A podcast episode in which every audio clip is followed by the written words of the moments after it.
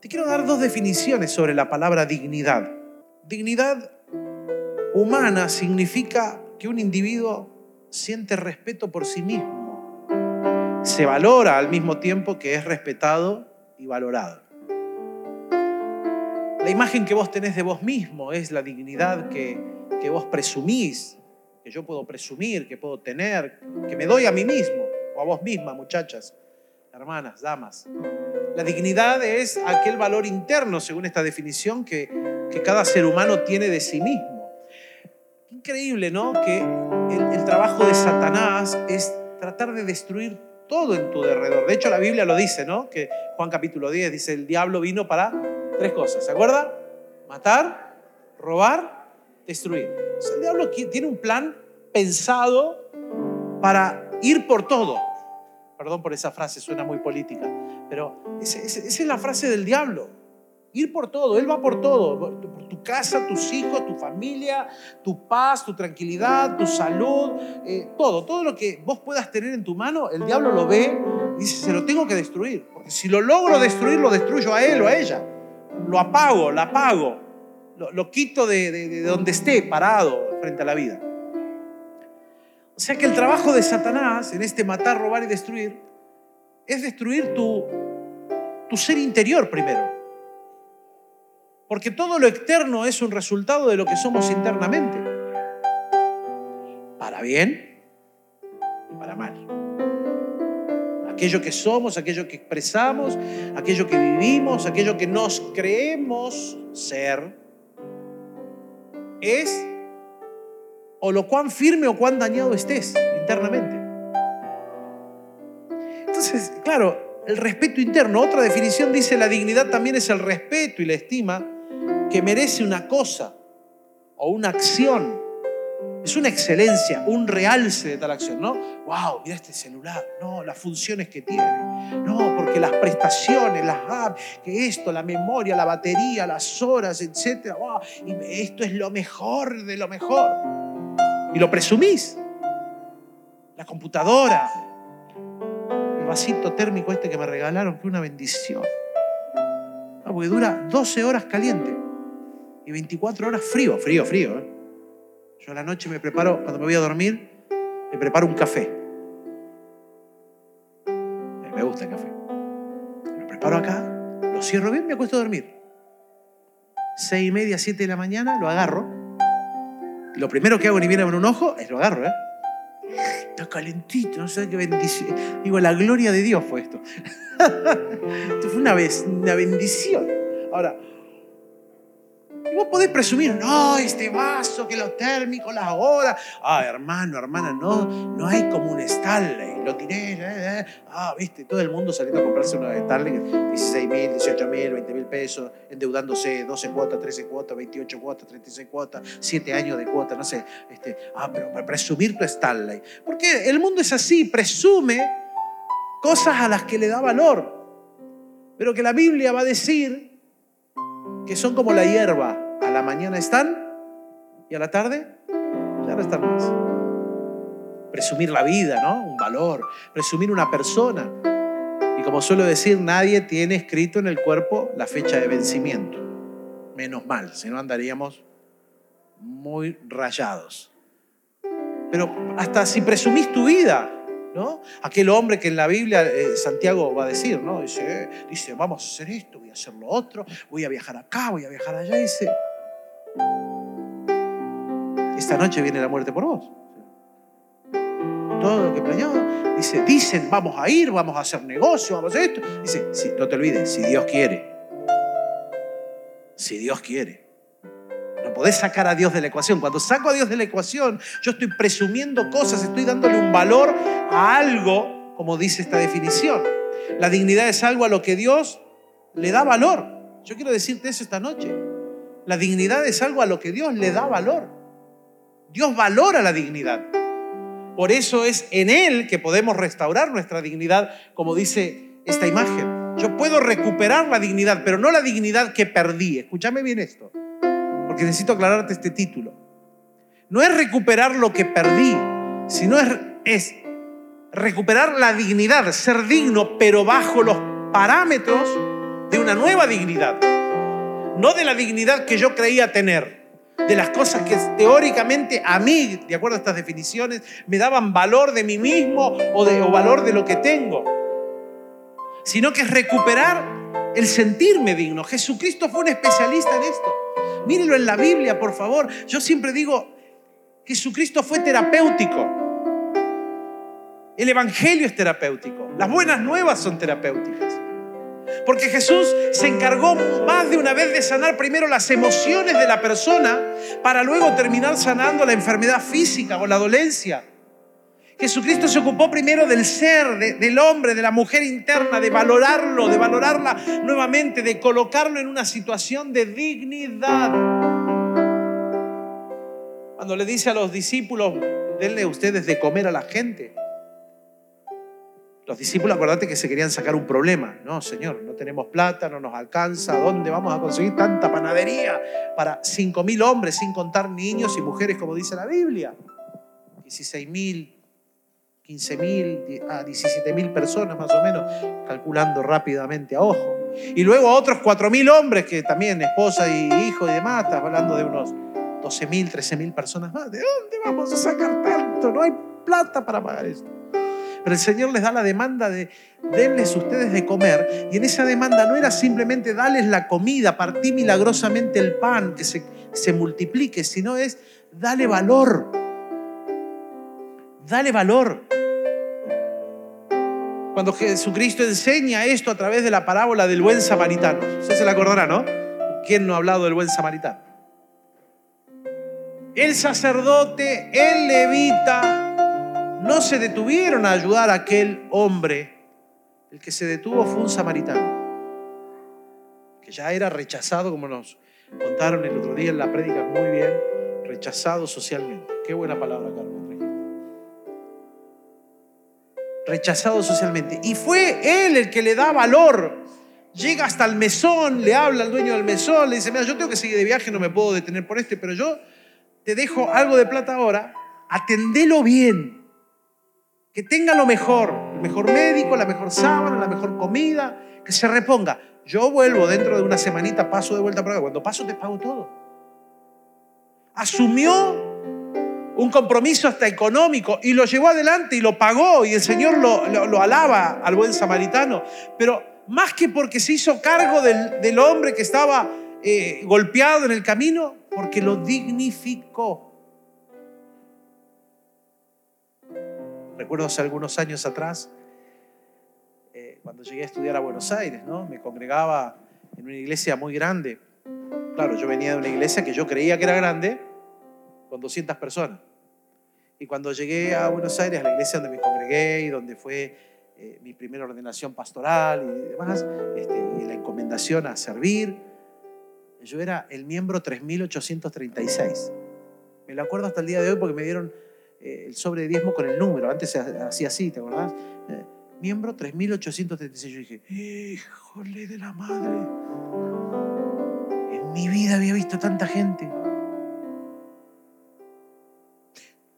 Ahí nos encontrábamos con Lisi, entonces estábamos con la, hermana de Gabriel Botario, el fondo, etc. Y la iglesia quedaba grande por todos lados. Y me recuerdo que yo empecé a servir en la intercesión con mi querido profesor Melvin Brenneman. Y la intercesión era una hora y media antes de cada culto, de cada reunión, de cada servicio, en el subsuelo de la iglesia. No te debe acordar, Gabriel, cómo era allá abajo. Y un día entró un varón, un lingerita, a pedir oración. Claro, viste que muchos de los que van a orar a veces son hermanos o hermanas un poco mayores, ¿no? les gusta la oración. Nos tendría que gustar a todos la oración, ¿no? no sean solo los abuelos los que oran. Así que yo estaba ahí y vi cómo fue como meter una mosca en la leche. Él entró como entra un linchera que vive en la calle, con olor a todo todo lo que se te ocurra multiplicado por 100. Fue así. Él se sentó diciendo... Y yo dije, Señor, anúlalo. Y me le senté al lado, lo abracé. ¿Cómo estás? ¿Cómo te llamas? Y lo agarré y lo abracé. oramos por él. Las obligué a las abuelas, le digo, vengan, vamos a rodearlo, vamos a abrazarlo. Las abuelas hacían así, buscando oxígeno para respirar, porque la verdad que era insoportable. Yo ahí aguantando, pidiendo el estómago al Señor, nariz, olfato, todo. Cuando terminamos de orar, le digo, ¿te querés quedar al culto? Bueno, me dice, bueno, te sentás conmigo. Yo me sentaba quinta, sexta fila. Sí, me lo llevé conmigo. Estábamos los dos sentados nada más en esa fila, no sé por qué. Vos veía que sacaban los pañuelos se los ponían así. Yo comprobé en el tiempo cómo fue transformando su vida aquel varón. ¿Y sabés dónde empezó todo? En valorarlo. Sentar, él sabía lo que olía, él sabía dónde vivía, él sabía las condiciones que tenía, pero él se sintió valorado. Lo volviste a colocar en el lugar de donde Dios, donde perdón, donde Dios lo quiere, pero de donde el mundo lo tiró. Es lo que te digo cada vez que enviamos ropa a la cordillera o hay alguna necesidad o alguien se le quema la casa acá o tuvo una, pérdida importante en la ciudad y salimos como iglesia a ayudarlo. No traigas... ¿Lo puedo decir? No, no lo puedo decir, me van a retar. Pero no traigas lo peor de lo peor. Porque si vos no te pones una camiseta con agujeros, no puedes pretender que una persona en necesidad se ponga esa camiseta que vos no la usarías ni de pijama. Porque cuando vos le estás dando algo así, roto, viejo, sucio, manchado, y ni que hablar hediondo, vos no estás dignificando a la persona. La estás haciendo más indigna aún de su situación. Y dignificar a alguien, que es lo que Cristo hizo, fue venir a rescatar al que estaba indignificado, venir a sacar a aquel que estaba humillado, humillada, que estaba en una situación desprolija de la vida, que la tenía bajo un yugo y vino a rescatarla de allí y a ponerla de vuelta en el lugar de donde nunca la vida debería haberla tirado. Mira lo que dice Números capítulo 27, 20, que Dios le pide a Moisés, le dice, y pondrás de tu dignidad sobre él para que toda la congregación de los hijos de Israel le obedezca. Moisés se iba a morir. Moisés ya estaba listo para, porque fue desobediente y Dios le dijo, bueno, querido Moy, lo hiciste todo bien hasta ahora, pero esta última te la mandaste. Porque yo te dije que le hables a la roca, no que le pegues. Y a vos, Mo, se te salió la cadena. Perdón por el Mo que está ahí sentado, no, no, no sos vos, Mo, pero tenemos uno ahí. Este, dijo, pero vos, Mo, la verdad que se te salió la cadena, los viste a los muchachos, te enojaste, golpe a la piedra. Y por amor a la, por amor a la gente, Dios le dio agua. Pero le dijo, solamente te voy a permitir ver la tierra, porque no vas a entrar. Y Moisés tiene un diálogo con el Señor en ese momento y le dice, bueno Señor, lo acepto, acepto, fue mi responsabilidad hacer esto, así que yo acepto tu juicio. Pero lo único que te pido es dejarle al pueblo un líder que lo conduzca, que tenga temor de vos, pero sobre todo que sea aguerrido, porque va allá a la tierra que estoy viendo van a tener que hacer guerra, va, a tener que dirigir a la gente, que tenga eh, la capacidad de dirigirlo. Y el Señor le dice, ok, lo vamos a hacer con Josué. Pero llámalo Josué y vas a poner de tu dignidad sobre él. Otra versión, la NBI, dice, lo investirás con algunas de sus atribuciones para que toda la comunidad israelita lo obedezca. A ver, ¿qué quiero decir de esta dignidad que Dios le estaba diciendo a Moisés que trasladara ahora a Josué? No era la dignidad de las cosas adquiridas por Moisés por propia mano porque acordate que Moisés en un momento de su vida, a los 40 años, se, se, encuentra con la realidad de que Dios lo había salvado, de que él iba a ser el que iba a sacar al pueblo, se las cree, ve a un, a, un israelita peleando con, ahí o discutiendo con un egipcio, y él toma la justicia por mano propia, lo golpea hasta matarlo, lo entierra para que nadie lo encuentre, salvando al israelita. Al día siguiente sale a caminar y ahora hay dos israelitas discutiendo, y muchachos, muchachos, de vuelta, ¿no? El síndrome del Salvador muchachos. Y uno de los que estaba ahí vio la cosa el día anterior. Le dice, ¿qué? ¿Me vas a matar y enterrar en la arena como hiciste con el otro? Y le agarra un miedo que se las toma de Egipto.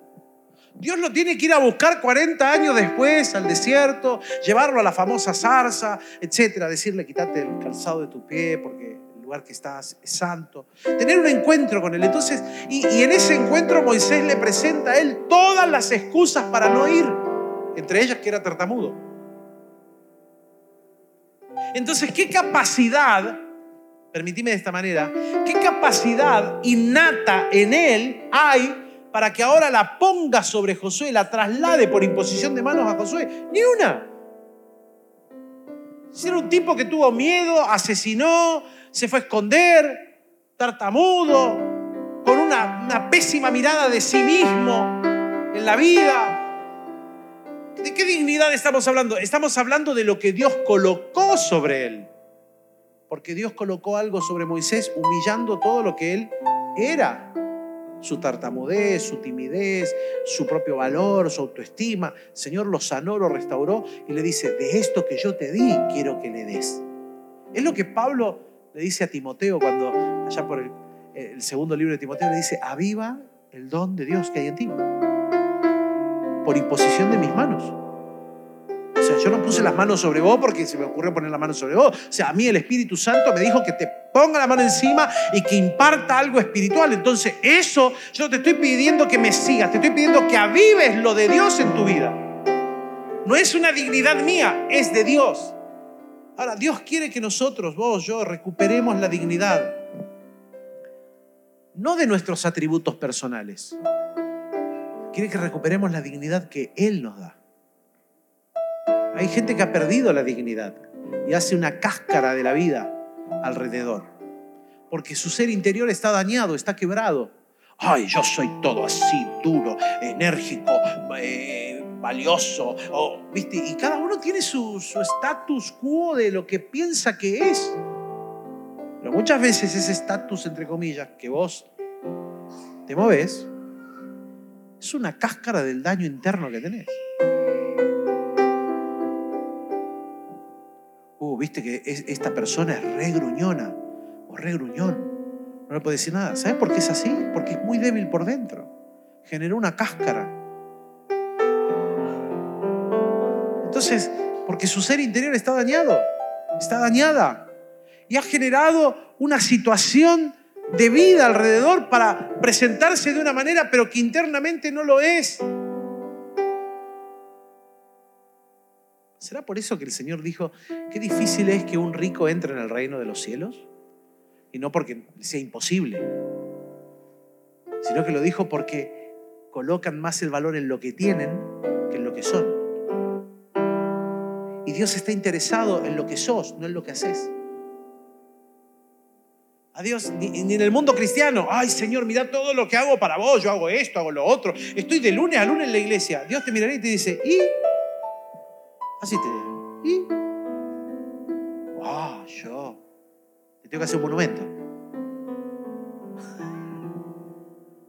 Me hace acordar a mi papá. Papá, me saqué un 8 en matemática. ¿Cómo te sacaste un 8? Usted, señorita, no se puede sacar un 8. Usted no trabaja usted solo tiene que estudiar, usted no tiene que cargar, pagar las cuentas.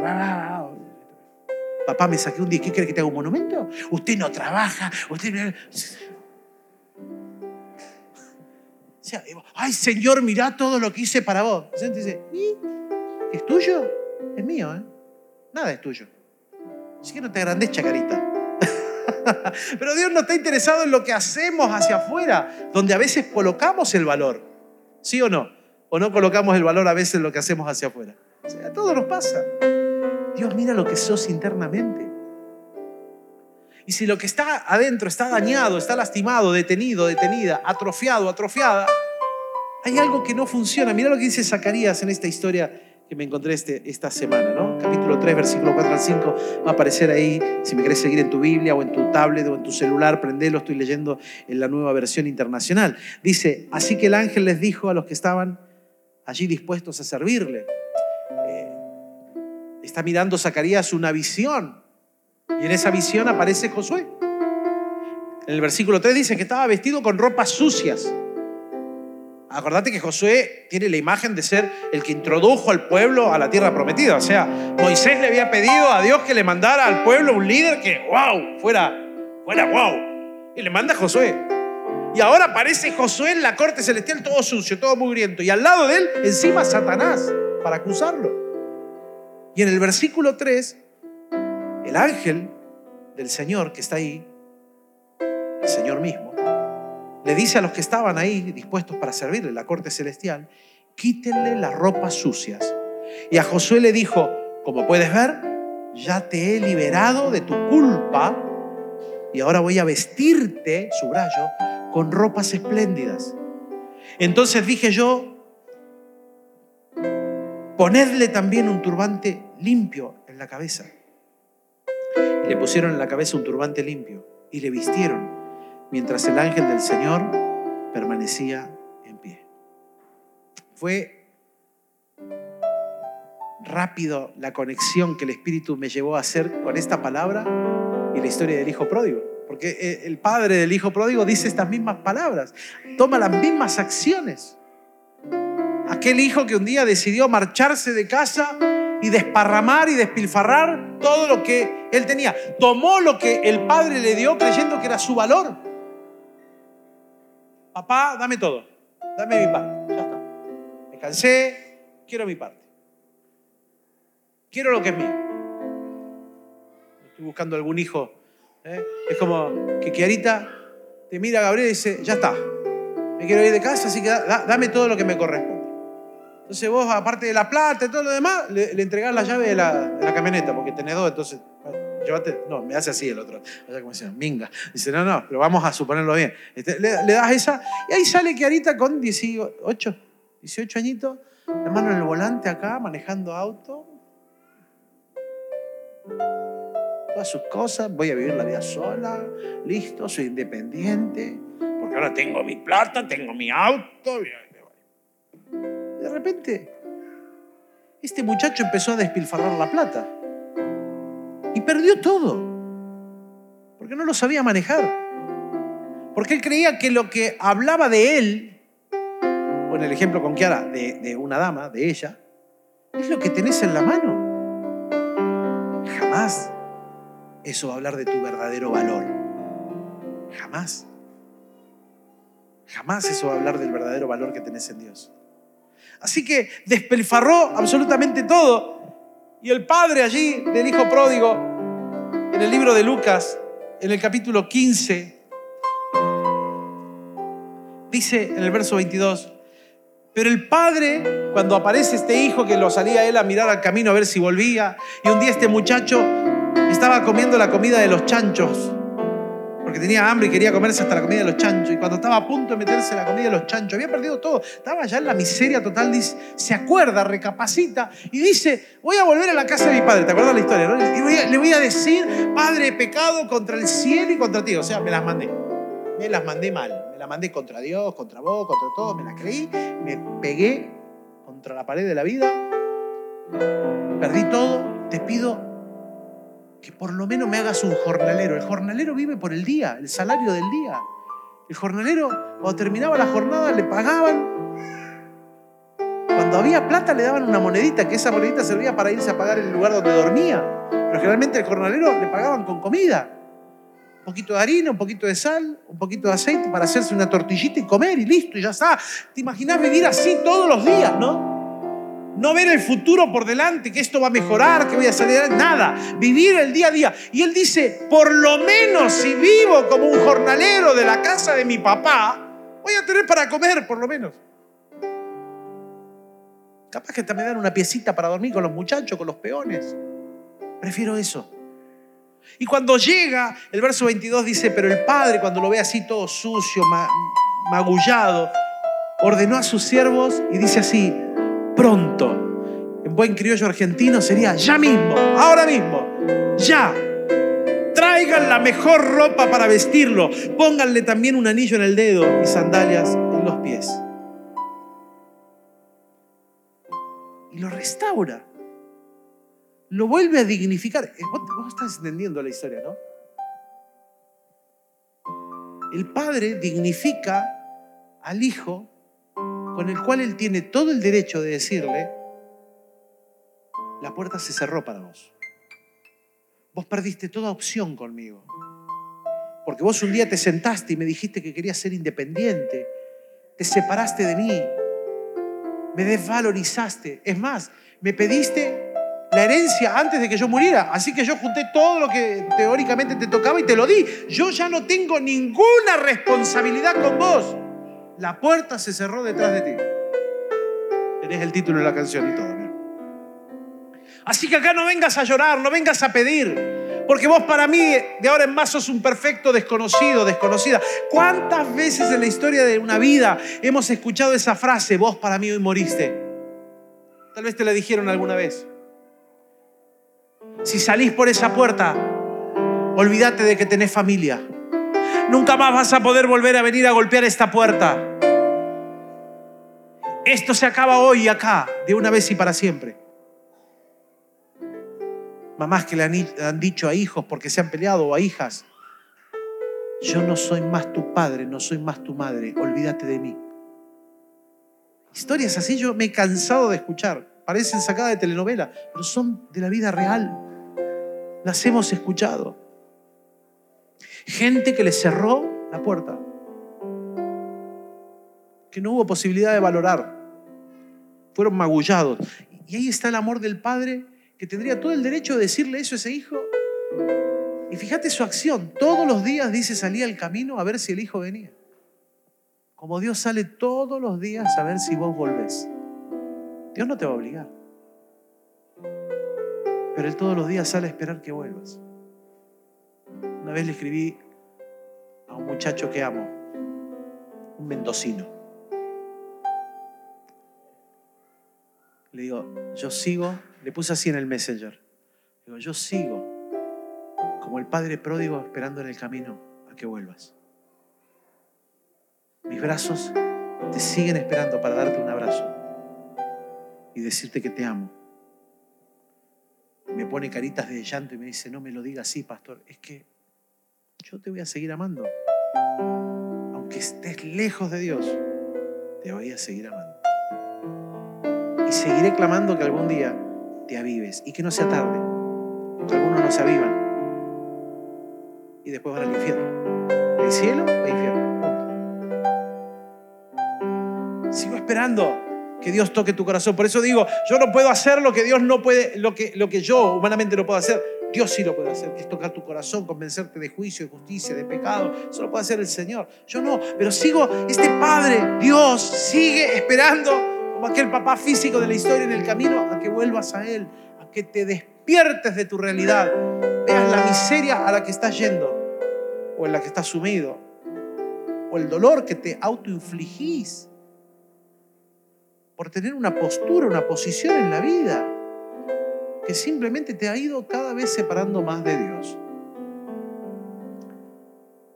Dios, a través de Jesucristo, expresó su perfecto amor. De hecho, Jesús es la manifestación perfecta de, un Dios que nos da dignidad. El de tal manera amó Dios al mundo de Juan 3:16 es el eterno Dios digno haciendo algo para dignificar a quien no se merece nada. Recién cuando cantábamos, entra el Rey de Gloria y demás, ¿sabes cuál fue la imagen que Dios me mostró? Yo, yo me quebré un momento de la administración, por la imagen que Dios me mostró. Porque me mostró el madero, la cruz, manchada de sangre, astillada. Y me quebré, me quebré, me, quebré, no, no, no pude seguir cantando, me quebré, puse las manos acá, me quebré. El eterno amor de Dios hizo que el Hijo me diera valor a mí si yo no tenía valor? ¿Entendés? La cruz es el mayor símbolo del eterno amor de, un Dios que te ama y que te da un valor que te dignifica de vuelta. Quiere quitarte de donde el diablo, la vida, las malas decisiones nos colocaron muchas veces. Él es el que nos quiere volver a dar dignidad. Mira cómo lo hizo. Tengo dos historias rápidas para contarte. Cómo lo hizo con saqueo un recaudador de impuestos, odiado por el pueblo.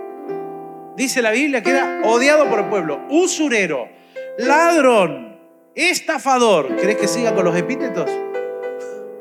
No alcanzan eh, las hojitas para escribir los epítetos que le di. ¿Cómo lo tratarían en la calle este tipo, no? Pero peor aún, aparte de ladrón, estafador, usurero, que trabajaba para sacarle la plata a la gente, le ponía impuestos, le sacaba lo que tenía, no tenía misericordia. Es que no te puedo pagar hoy porque tengo esta deuda o tengo mi nene enfermo. No me importa, me pagas la deuda, me la pagas ya. Pero mi nene está enfermo, no le importaba. Entraba a la casa con la guardia, le sacaba la plata, los daba vuelta y ahí quedaba la familia. Pero no tengo para comer, no me importa. No tenés para comer, no comas. No es mi problema. ¿Te imaginas la cara, no? Con la que habrá sido prepotente para ser de esta manera tan odiado por el pueblo, ser tratado de la manera que fue tratado. Y encima petizo. No sé por qué te reí, pero bueno. Cuando Dios me trajo esta historia nuevamente, el Espíritu Santo no está en la Biblia, ¿no? Pero por revelación de Dios yo quiero entender algo de lo que pasó allí. Por eso subrayo encima petizo. ¿Vos te imaginás el bullying que le deben haber hecho a este pobre hombre, no?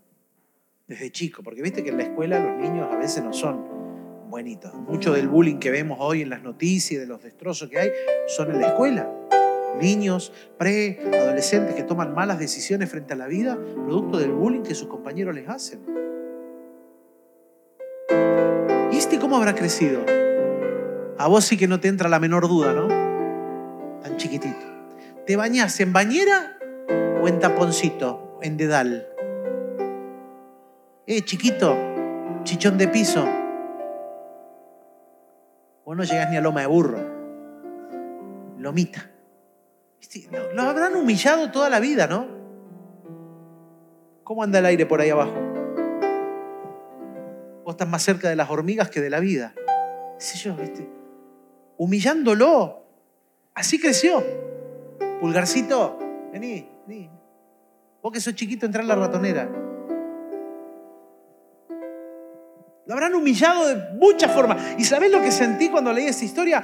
Que mucho de esto que él se volvió estafador, usurero, ladrón, que no le importaba la vida de los demás, que entraba y pateaba las puertas, que ponía cara rara, que le sacaba a la gente lo que tuviera, era producto del daño interno que él tenía.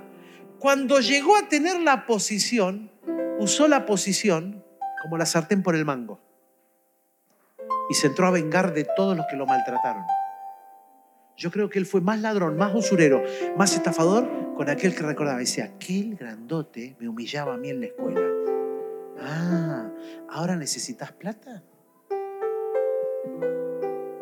Ahora me la voy a cobrar. Si hay algo que creo que Saqueo no tenía problema de memoria.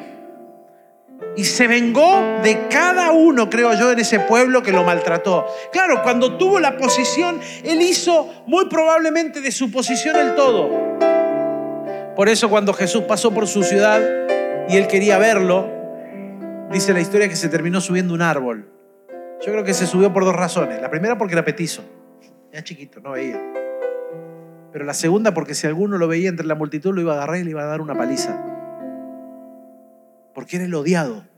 Y se sube al árbol y de pronto pasa Jesús y el humillado que está arriba de un árbol para ver a lo lejos aquel Jesús que viene pasando, Jesús le devuelve la dignidad y lo llama por su nombre. Deja de ser el petizo, el odiado, el usurero, el ladrón. Eh, vos, te vamos a agarrar.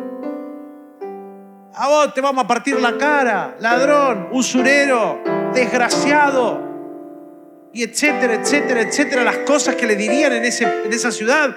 Pasa Jesús, levanta la vista, hace conexión visual con él y lo llama por el nombre. Saqueo, bájate del árbol.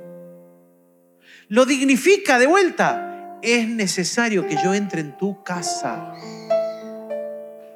Ahora, al tipo más odiado le da valor primero llamándolo por el nombre y después se sienta a comer en la casa de saqueo. Entra a cenar. Y la acción que está teniendo Jesús con él, que acordate que Jesús sabía que todos estaban pensando mal de por qué él entró en la casa de este tipo.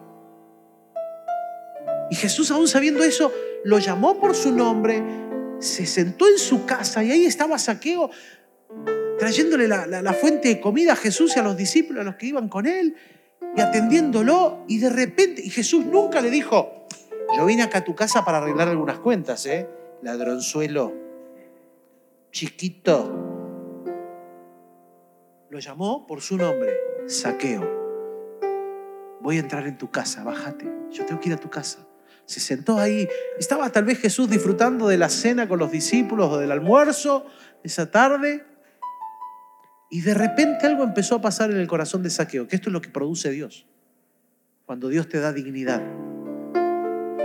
Mira lo que dice Lucas capítulo 19, versículo 8. Dice, pero Saqueo dijo resueltamente, mira, Señor, ahora mismo, me encanta esa palabra, ahora mismo, ya mismo, ahora, en este instante, voy a darle a los pobres la mitad de mis bienes. Y si en algo he defraudado a alguien, le devolveré cuatro veces la cantidad que sea. Cuando él fue valorado nuevamente, el valor de las cosas que creía él que le daban valor. Y arregló situaciones. Pipo, yo te robé, te lo devuelvo. Nahuel, ¿te estafé? ¿Cuánto te saqué? 200 mil. Cuatro veces más te voy a dar. Un millón y algo te voy a dar.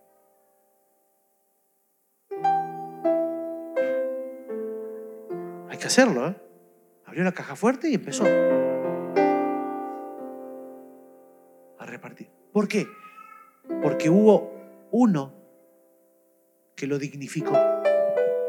Cuando vos dignificás a alguien, lo colocas nuevamente en el valor del cual la vida lo tiró. Contaba esta mañana, hace unos años atrás atendíamos la comunidad del Riacho y atendimos por bastante tiempo un señor que después falleció por su problema de diabetes. Le decían Travolta, uno de los primeros hombres que se eh, metía a bucear y a sacar mariscos. Cuando llegamos a la casa de Don Travolta, una casa muy humilde, lo primero que nos dijo es, tomamos unos mates. Con Luis Ardizone que fuimos. sí, sí, cómo no. Mira, tomar ese mate era encomendarte a Dios y a todos los ángeles, más o menos. Mate todo derrumbado, sucio, grasa, costras, la bombilla, ni hablar. Cuando le mirabas el comedor a Don Travolta, te daba chucho. Pero cuando él estiró el mate, Luis, Luis me miraba, ¿no? Yo dije, sí, vamos a tomar mate. Cuando él me tira el mate, yo le digo, gracias, Don Travolta. Cuando estaba por acá, lo miro a Luis y le digo, tomarán cosa mortífera y no les hará nada, dice la Biblia, yo lo creo. Y nos bajamos una pava de mate. Allá están Néstor y, Néstor Lilian, que también lo conocen, ¿se acuerdan? Néstor fue a ayudar a limpiarle la casa. ¿Saben lo que era eso, por Dios? Cuando fuimos con otros, le dijimos, mire, él lo primero que va a hacer es te va a cebar mate. Vos tomás mate. ¿Por qué? Porque Él te está dando lo mejor que tiene. Y si vos no lo tomás, lo estás tratando como lo tratan todos los demás del poblado. Y vos simplemente tomando un mate le estás devolviendo la dignidad que la vida le quitó. Le estás devolviendo el valor con el que lo ve Dios. Te estás sentando mano a mano y llamándolo por el nombre como a saqueo. Le estás devolviendo el valor que las malas decisiones, la vida, los problemas lo arruinaron, vos lo estás volviendo a valorar. Eso es lo que tenemos que hacer. Eso es lo que hace Dios cuando nos dignifica. El paralítico del estanque de Bethesda, el último ejemplo que te doy, Juan 5, versículo 3 dice, en esos pórticos, en el estanque había cinco, cinco, eh, cinco puertas, dice, en esos pórticos se hallaba tendidos muchos enfermos, ciegos, cojos y paralíticos. Así que mirad el estado de lo que hay ahí. Ahí no hay nada bueno. Ciegos, cojos, paralíticos, todos enfermos. Y observe por favor la aclaración que dice la Biblia en el versículo 4. Porque un ángel descendía de tiempo en tiempo al estanque, agitaba el agua Y al que primero descendía al estanque después del movimiento del agua quedaba sano de cualquier enfermedad que tuviese. O sea que la gente estaba allí, ese tanque de Bethesda, si tenés oportunidad de verlo en YouTube, te lo van a mostrar, es hacia abajo. Así que la gente está, hay cinco puertas alrededor, la gente está ahí, enferma. El que está con muleta, el que está ciego, el que está paralítico en la camilla, etcétera, el leproso, están todos ahí y un ángel de repente bajaba, tocaba el agua y el agua se empezaba a mover y el primero que se metía al agua se sanaba. ¿Te imaginas la pelea que era meterse al agua, no? Todos querían ser el primero. Así que un día pasa Jesús, mira cómo sigue la historia de versículos 5 al 9.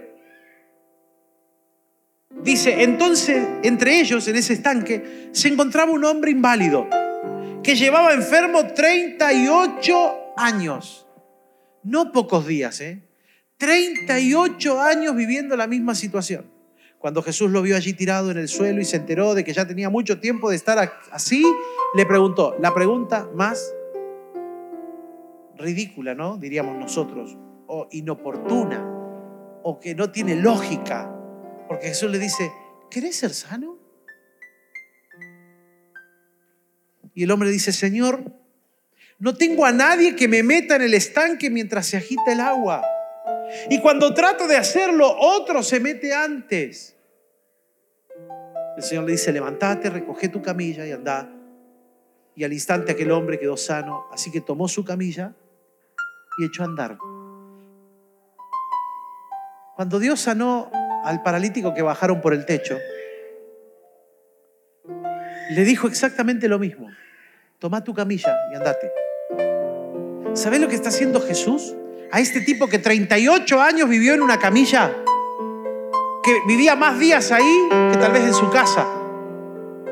Porque como el agua, el ángel bajaba en cualquier momento, la gente no se iba a su casa seguramente, se quedaba ahí, dormían ahí, comían ahí. Había que ir a atenderlos a ese lugar. Seguramente muchos, no había pañales en aquella época, no tenían la posibilidad de un baño. El que estaba inválido no controlaba esfínteres, no controlaba su cuerpo. Así que seguramente el olor de aquel lugar no era el mejor olor. Y seguramente no había, manchas del número uno y del número dos en algunos lugares, huecos y rincones y calles. Y este hombre le dice, yo llevo 38 años acá y no tengo quien me agarre cuando ve que el agua se mueve, porque no pasan todo el día conmigo acá. Yo estoy todo el día acá mirando gente que sufre. Lo único que veo es dolor, sufrimiento, angustia, incapacidades, mal olor, mugre. Esa es mi realidad por 38 años. Y no tengo quien levante la camilla y me meta al agua. Así que lo único que puedo hacer es arrastrarme para tratar de llegar cada vez más cerca. Así que seguramente pasó por arriba de cuerpos, de patas quebradas, de, hombres ciegos, de manchas del 1, del 2, del 3 y de todo lo que se te ocurra que había en aquel lugar. Así que muy limpio no estaba tampoco este hombre. Dios le dice, agarra la camilla, agarra el símbolo de tu indignidad y llévatela bajo el brazo. ¿Sabes lo que está diciendo eso? Está diciendo esto, mira, te lo digo en criollo. Vamos a suponer que esta era la camilla.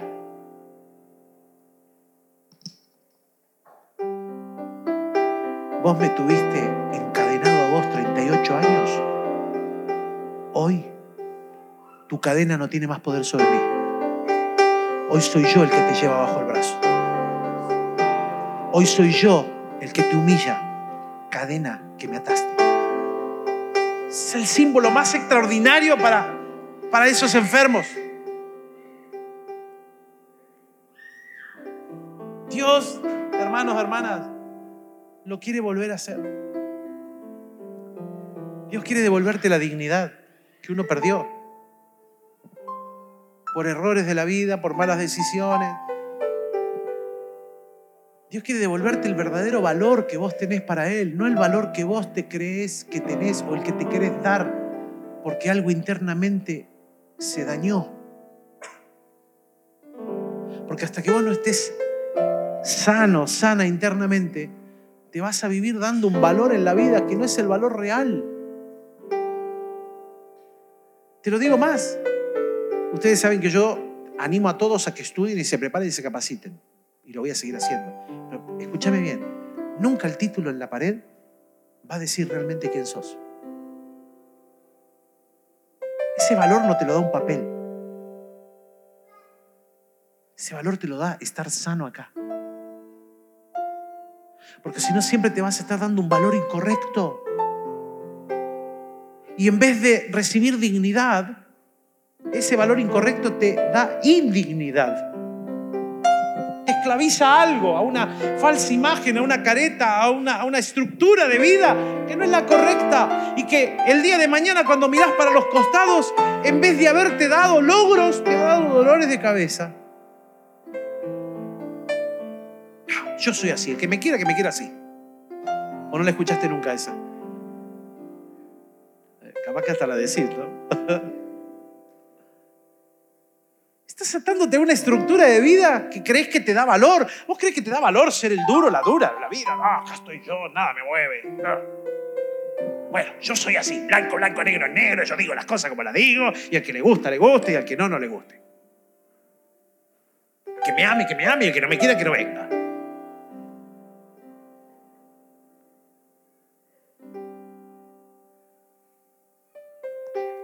Dañado acá adentro. Está herido, herida adentro. Y hace toda esa estructura de esa carpa de vida, de durezas, para que no lo vuelvan a lastimar, para que no lo vuelvan a herir. ¡Hey! Esta es la noche que Dios pasa por el árbol de tu vida y vos y yo tal vez estamos trepados al árbol para verlo pasar. Y el Señor levanta la vista, te mira y te llama por tu nombre. Ya no dice saqueo. Dice Patricia, Susana, Alberto, Carlos. Dice tu nombre. Y vuelve a decir, quiero entrar a cenar a tu casa. A mi casa. Sí. Porque yo estoy a la puerta y llamo. Y todo aquel que oye mi voz y abre la puerta, yo entraré y cenaré con él. Yo quiero de esa cena. ¿eh? Porque esa cena, en esa cena Jesús no te pone a pasarte factura. En esa cena, Él cena. Cena. Y mientras vos estás cenando con Él, es el Espíritu Santo el que te convence como a saqueo que tenés que devolver, que tenés que soltar, que tenés que perdonar. Te arrepentís porque el Señor te hace digno, te hace digna nuevamente. Por eso en la imagen de Zacarías, como en la imagen del, del Nuevo Testamento, le colocan a ese hombre una ropa nueva. Excelente imagen hicieron chicos, ¿eh? Un turbante. Cerra tus ojos por un momento, por favor.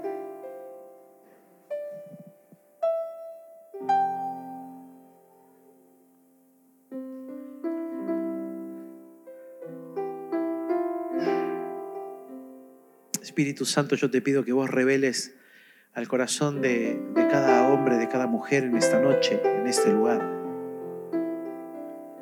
el valor de dignidad que vos querés volver a restaurar en su vida. Porque si hay cosas en la vida que nos han lastimado, nos han herido, si nuestro ser interior está herido, está detenido, Toda herida, hermano, hermana, es el preámbulo de una muerte. Porque una herida abierta, una herida que no cicatriza, al tiempo se gangrena, da mal olor, no cierra.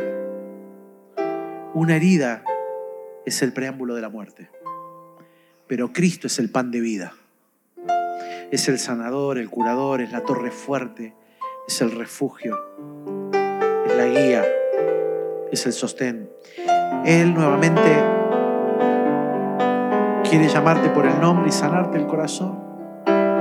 Él no discutió con saqueo de acuerdo a lo que él era. Simplemente lo llamó por el nombre, entró a comer a su casa y lo sanó.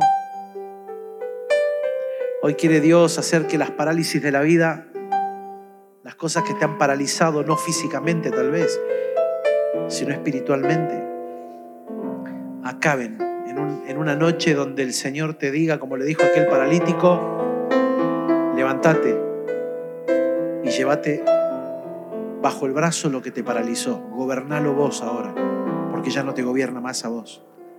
Dios mandó a colocarle nueva vestidura a aquel Josué. Y el padre pródigo mandó a colocarle una nueva vestidura al hijo pródigo. Le estaban sacando las ropas sucias para colocarle ropas limpias. Y yo entiendo que es lo que Dios quiere hacer nuevamente esta noche. Quiere sacarte las ropas sucias y volver a darte una ropa nueva. Le colocó un anillo. Y eso era un símbolo de dignidad enorme para el hijo pródigo. Porque al colocarle el anillo en su mano le estaba diciendo el padre que volvía a tener la misma autoridad que él había rechazado. Que volvía a tener el mismo valor que él un día pegó el portazo y se fue y dijo, esto no lo quiero más en mi vida. Y Dios al colocarle un anillo en la manifestación expresiva del amor de este padre, del hijo pródigo, le está devolviendo un valor que él decidió perder. Cristo esta noche te puede devolver el valor, puede volver a colocar un anillo en tu mano. Pero también le colocó calzado a un hombre que caminaba descalzo en la tierra, que lastimaba sus pies, y ese calzado es símbolo de la paz no dará tu piel resbaladero, porque no se duerme el que te guarda. Dios va a colocar en este hijo calzado para quitarle la fatiga de la vida, para quitarle la fatiga de, un pie lastimado, para curar la herida, para sanarle el corazón. Dios quiere volver a ponerte calzado para que camines seguro, segura, volver a darte paz para que puedas pisar por los lugares que naturalmente si estás descalzo no pisarías ni vos ni yo. También le mandó a colocar un turbante. En pleno desierto tener un turbante era la capacidad de tener sombra, de no morir insolado, de tener una cobertura. Y lo que Dios está haciendo cuando en esta noche quiere colocarte ya no un pedazo de tela como es la imagen, el turbante, quiere devolverte la cobertura de su paternidad. Dios es el único que puede quebrar con la orfandad física y espiritual y devolverte el que tenés a alguien arriba tuyo que está cuidándote, alguien que te está valorando, alguien que está peleando la batalla por vos. Dios viene a romper la parálisis como la rompió en el paralítico de Bethesda. Y Dios viene a llamarte por tu nombre y a sanarte emocionalmente como lo sanó a Saqueo. Espíritu Santo de Dios, vos sos el único que lo puede hacer acá y lo puede hacer aún a la distancia en la gente que está conectada esta noche, o aún en el que los días puede llegar a ver esta transmisión. Querido, querida, esto también es para vos. Porque Dios jamás ha tenido problemas de límites de espacio ni de kilómetros.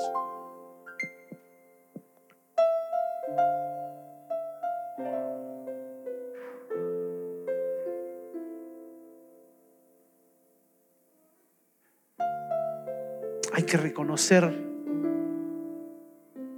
la herida que puede estar abierta, queridos, queridas, para que Dios nos devuelva la dignidad.